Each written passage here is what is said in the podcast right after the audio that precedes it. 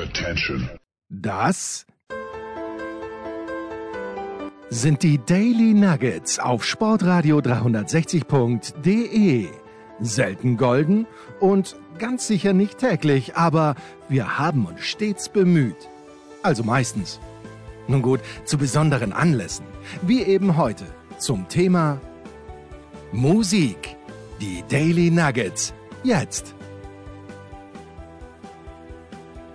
Hallo zu Musikradio 360. Nach vielen Rückblicken in den vergangenen Wochen auf das Jahr 2023 gibt es heute wieder Standardprogramm mit vielfältigen Themen aus der Rock'n'Roll-Geschichte. Es hat sich ein bisschen was angesammelt in den letzten beiden Monaten, darunter einige Themen, die ich schon etwas länger auf dem Zettel hatte, die jetzt aber aus aktuellem Anlass mal an der Reihe sind. Und deshalb geht es heute um eine Band, die zum Themenkreis Punk und seine Folgen gehört.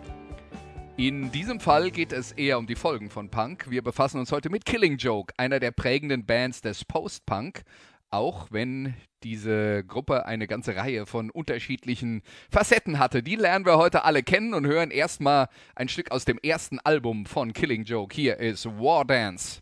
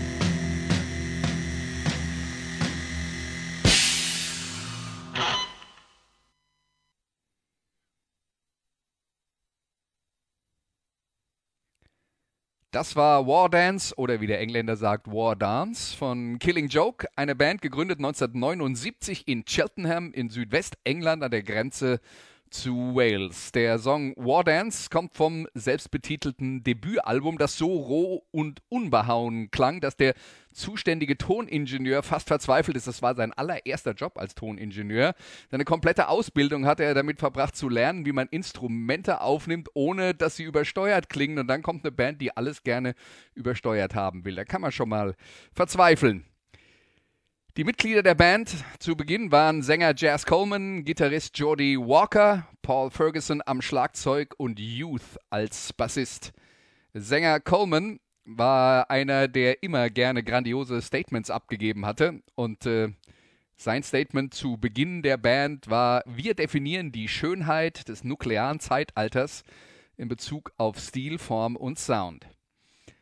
Das Album Killing Joke ist ein roher Wutbatzen entstanden in einer Zeit, als Industrien wie Stahl und Kohle gerade in Großbritannien ausstarben, die Jugend nur wenig Perspektiven auf eine positive Zukunft hatte und äh, über allem der Kalte Krieg und die nukleare Bedrohung schwebte.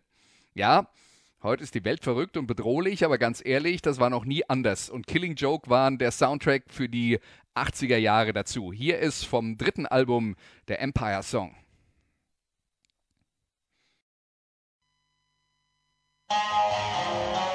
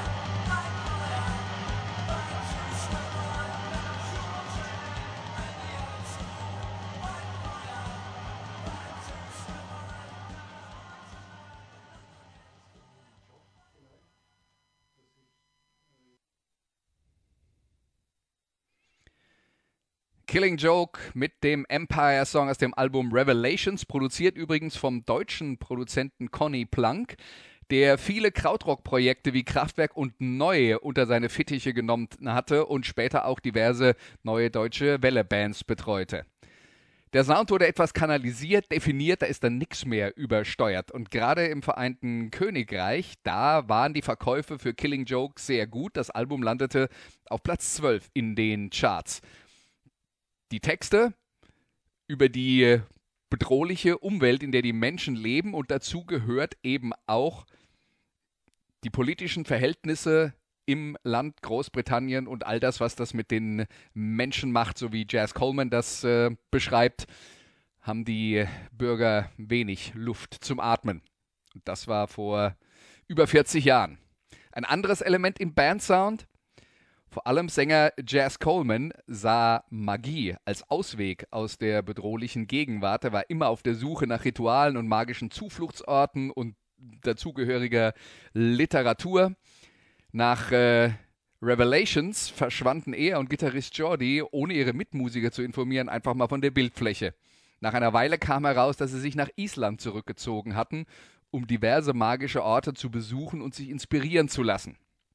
Bassist Youth verließ daraufhin die Band und machte sein Glück als Plattenproduzent. Auszug aus seinem Kundenregister The Art of Noise, Bananarama, Erasure, Marilyn Manson, Susie and the Banshees, U2, The Verve und ein gewisser Paul McCartney. Killing Joke re rekrutierten mit Paul Raven einen neuen Bassisten und zwei Jahre später folgte dann das erfolgreichste Album der Bandgeschichte, Nighttime. Hier ist die erste Single aus dieser Platte und die hieß 80s. Thank you.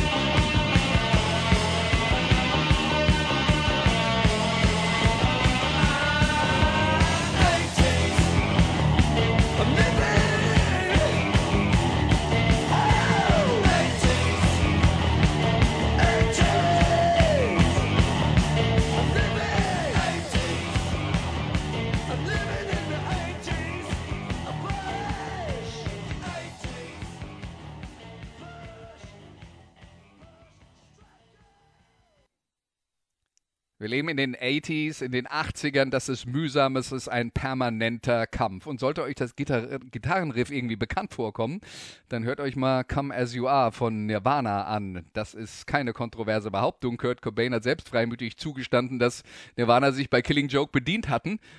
Der Freundschaft der beiden Bands tat das keinen Abbruch, denn Nirvana waren riesige Killing Joke-Fans und äh, Dave Grohl trommelte später sogar auf einem Killing Joke-Album, als die Band gerade mal keinen festen Drummer hatte.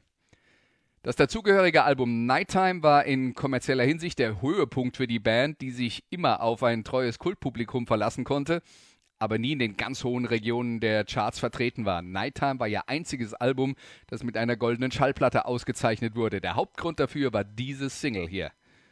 Love Like Blood.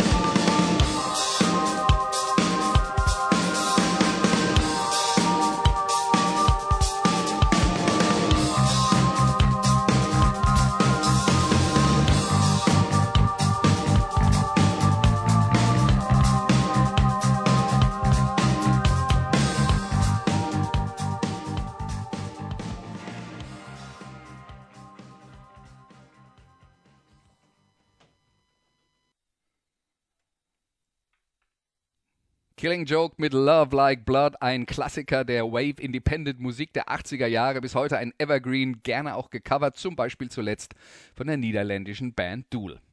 Produzent Chris Kimsey hatte den Sound der Band weiter entschlackt, außerdem hatte er etwas mehr daran gefeilt, die Melodien in den Vordergrund zu stellen.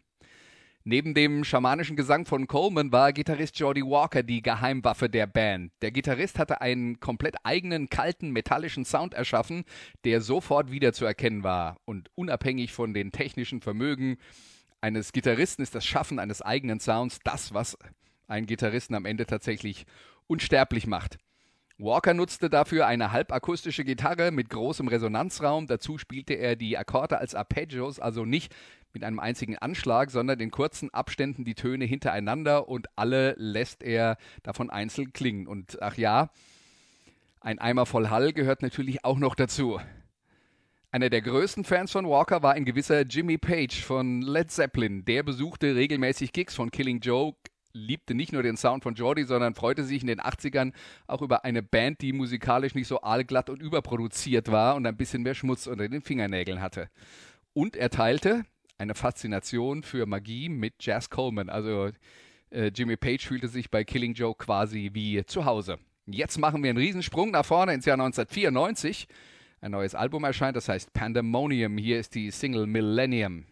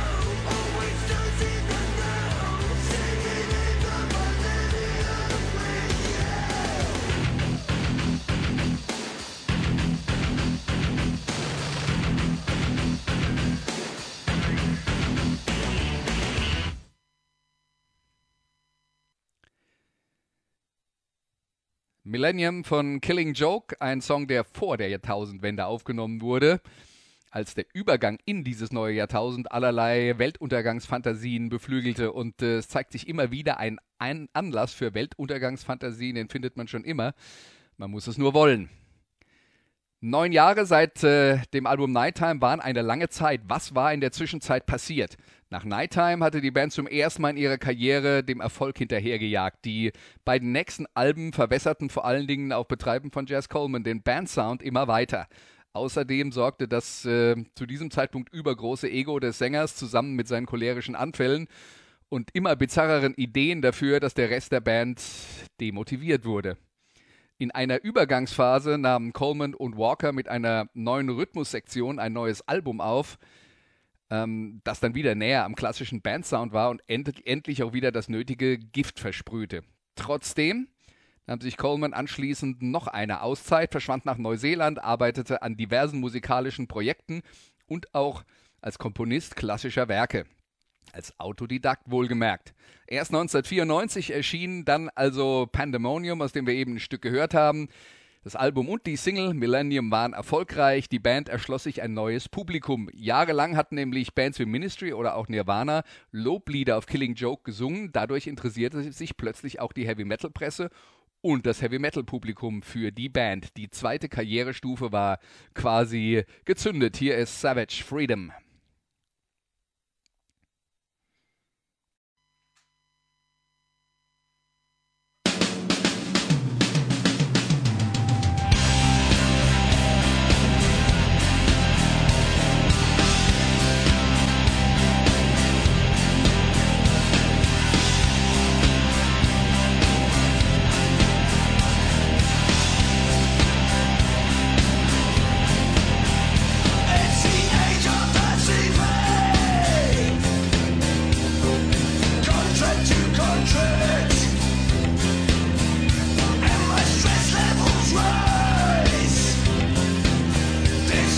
treasure.